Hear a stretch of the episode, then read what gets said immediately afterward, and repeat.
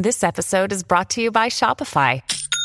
Forget the frustration of picking commerce platforms when you switch your business to Shopify, the global commerce platform that supercharges your selling wherever you sell. With Shopify, you'll harness the same intuitive features, trusted apps, and powerful analytics used by the world's leading brands. Sign up today for your $1 per month trial period at shopify.com slash tech, all lowercase. That's shopify.com slash tech.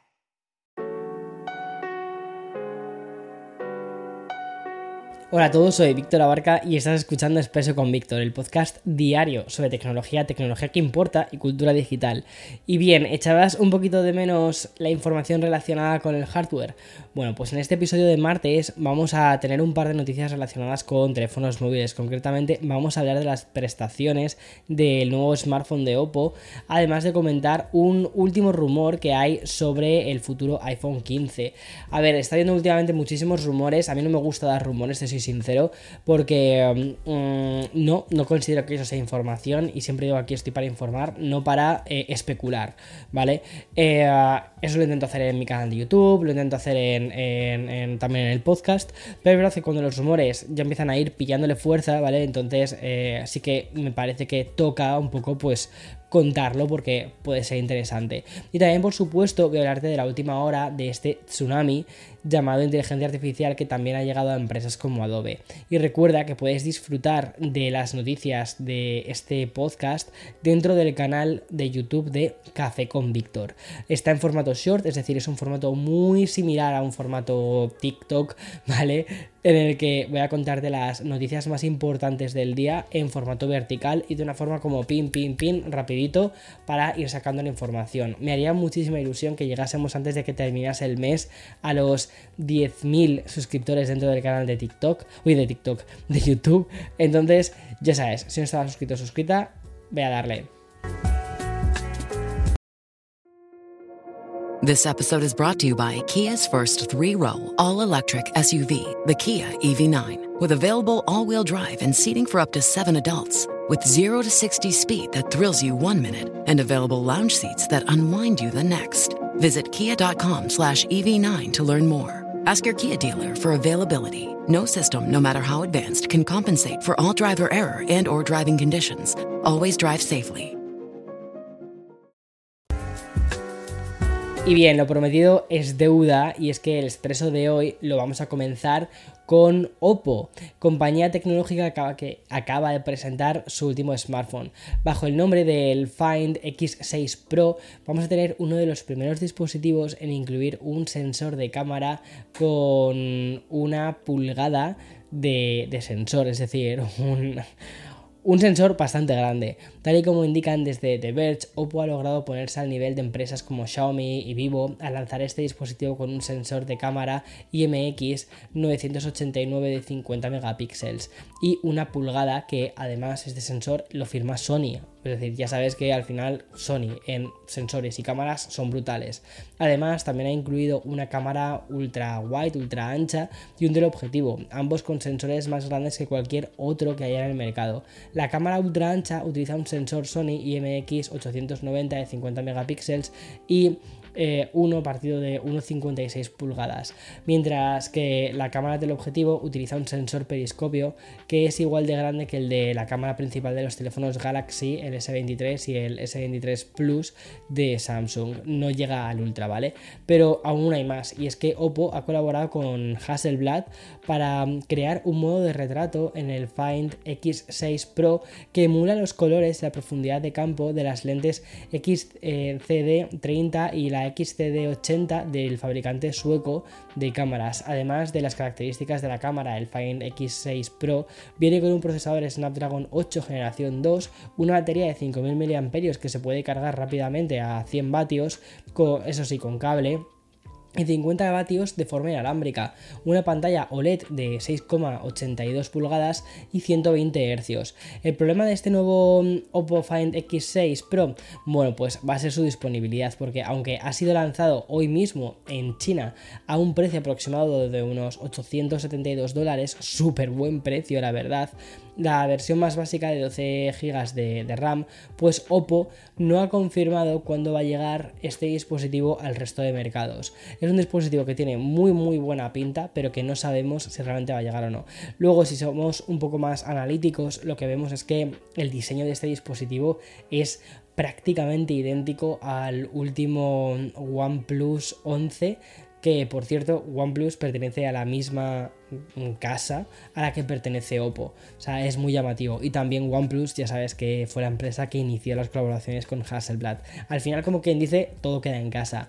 Bueno, y quedan meses para conocer cómo va a ser el, próximo iPhone, que en este caso sería el iPhone 15. Pero como suele ser habitual con todo lo relacionado con Apple, los, los rumores sobrevuelan los cielos y hace que sean rumores pues muy apetecibles. Lo último que hemos conocido señala que el diseño del iPhone 15, el futuro teléfono de Apple, se renovará con la incorporación de botones de volumen ápticos y la eliminación del interruptor para silenciar el dispositivo. Eso no me termina de gustar porque a mí me encanta ese botoncito para silenciarlo. De confirmarse esta apuesta por los botones de volumen ápticos, tendríamos un salto eh, por parte de la gente de Cupertino de Apple hacia algo más moderno, apostando totalmente por una experiencia más intuitiva para muchos usuarios. Y es que los botones de volumen ápticos son sinónimo de al final dos cosas. La primera y la más obvia, y es que no habría botones físicos, y la segunda que no habría que mm, realizar movimientos físicos, aunque sí que se habla de que habrá una vibración al hacer clic con el fin de ofrecer algún tipo de retroalimentación, muy similar a como en el iPhone 6S tenías como una especie como de pequeña vibración. Hay que recordar también que estos botones ya están disponibles en dispositivos de Apple, como te decía, ¿no? los, los AirPods o incluso en el trackpad de los MacBook Pro y también del Air. Eso es una especie de vibración áptica, lo que te da es como un motorcito moviéndose justo debajo. Eso también lo que les facilita es que sean mucho más resistentes y que eh, puedan tener un mejor sellado, ya que no va a entrar el agua, y que eh, los botones suelen ser un problema a la hora de mm, cambiar piezas cuando se estropea uno y demás. Eh, y en este caso, pues lo que están haciendo es eliminar uno de los, de los problemas que pueden dar los teléfonos que tienen botones. Es muy interesante. Habrá que esperar si Apple finalmente apuesta por este diseño y la eliminación del interruptor para silenciar eh, los dispositivos que lleva presente pues desde el primer modelo del, del, iPhone que fue lanzado en 2007. O sea, muy, muy interesante la verdad todo eso. Pero bueno, y además también se rumorea que va a venir un nuevo color, en una especie como de color rojito, que tiene también bastante buena pinta. Sería la primera vez que meten el color rojo en un modelo Pro. Y bueno, voy a pasar a la siguiente, y es que Microsoft y OpenIA han vuelto a unir sus, sus fuerzas para ofrecer a los usuarios de Bing una experiencia de búsqueda única. Es que Microsoft ha anunciado la incorporación de un creador de imágenes impulsado por inteligencia artificial al motor de búsqueda de Bing. La herramienta se llama Bing Image Creator y lo que va a utilizar es la tecnología de una versión avanzada del modelo de DALI de OpenAI, permitiendo a los eh, usuarios crear imágenes simplemente escribiendo lo que quieran dentro de esa cajita de texto. Es un poco como, o sea, es, una pasada. Es como si los Vengadores de Marvel se uniesen para crear una herramienta de búsqueda, ¿no?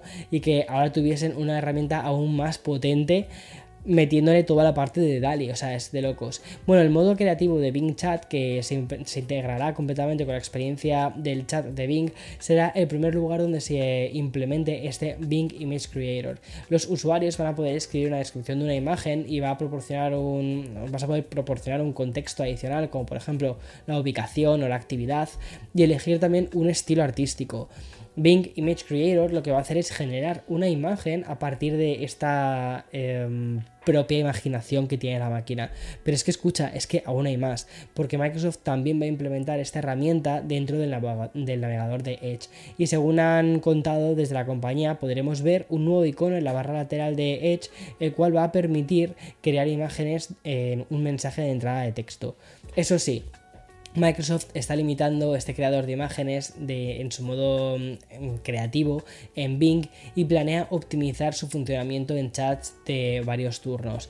Respecto a la seguridad, el portavoz de Microsoft ha querido dejar claro que han implementado controles que tienen como objetivo limitar la generación de imágenes dañinas o incluso inseguras. Eso significa que cuando el sistema detecte que un aviso podría generar una imagen potencialmente dañina, lo que va a hacer es bloquear este aviso y va a advertir al usuario de que está intentando hacer algo que no debe. Y por cierto, si aún no tienes acceso a este nuevo Bing con este chatbot, puedes acceder al creador de imágenes a través de bing.com barra create. Eso sí, solo puedes utilizarlo en inglés, aunque Microsoft ha asegurado que va a llegar a más idiomas dentro de muy poquito tiempo.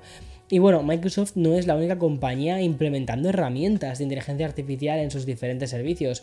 Y es que hoy también hemos conocido cómo eh, Adobe está metiéndose dentro del mundo de la inteligencia artificial a través de Firefly. Es decir, una familia de modelos creativos generados de, generativos de inteligencia artificial que va a permitir la creación de imágenes y texto estilizado. En resumidas cuentas, ¿vale?